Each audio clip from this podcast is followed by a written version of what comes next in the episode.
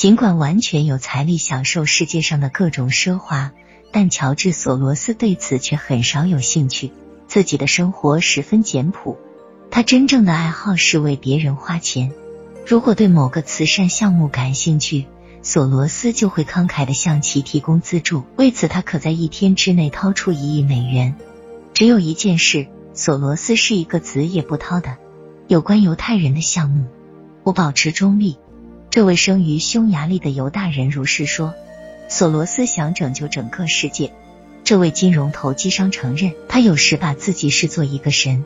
无论如何，这名白手起家的亿万富翁所做的善事是不容抹杀的。例如，他捐献了五千万美元以上的资金，用以在受战争破坏的波黑采取援助措施。和在萨拉热窝建造一个紧急供水系统，为了防止俄罗斯科学家在苏联解体之后为中东的独裁者服务，索罗斯承担了他们中将近三分之一的人的年薪。索罗斯对世界进行改良的愿望与他个人的经历是分不开的，但是这位业余哲学家却不能容忍世人以一种完全扭曲的理论来解释他的善行。索罗斯认为，无节制的资本主义已成为自由人类最大的威胁。他说：“我只能一再对盲目信任市场的魔力发出警告。市场中留有投机的空间是各国政府的错误。”对索罗斯影响最大的是英国哲学家卡尔·波普尔。索罗斯在伦敦经济学院学习时听过他的课。波普尔的《开放社会及其敌人》一书为索罗斯向世界专制政权宣战。提供了合适的理论依据。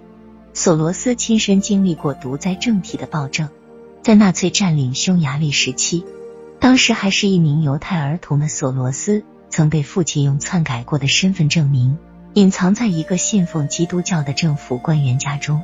二战胜利之后，索罗斯一家移民到英国。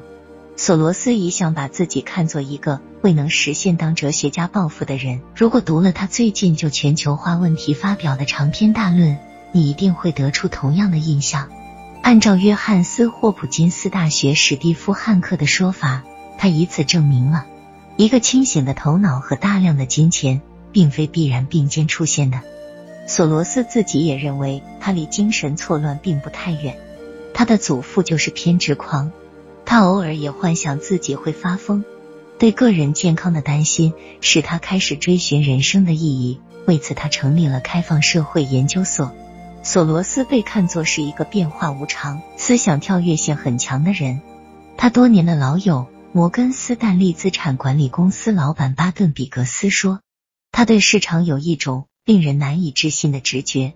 当然，这并不能保证这位金融界的杂技演员偶尔也会失误。”例如，在一九九四年对日元的投机活动中，他在一天之内就损失了六亿美元。对此，他个人负有不可推卸的责任。乔治·索罗斯在有生之年永远不会得到英格兰银行的原谅。一九九二年，他投下了巨额赌注与英镑较量，结果严重损害了英国为防止货币贬值所做的努力，并使英国被迫退出了欧洲货币体系。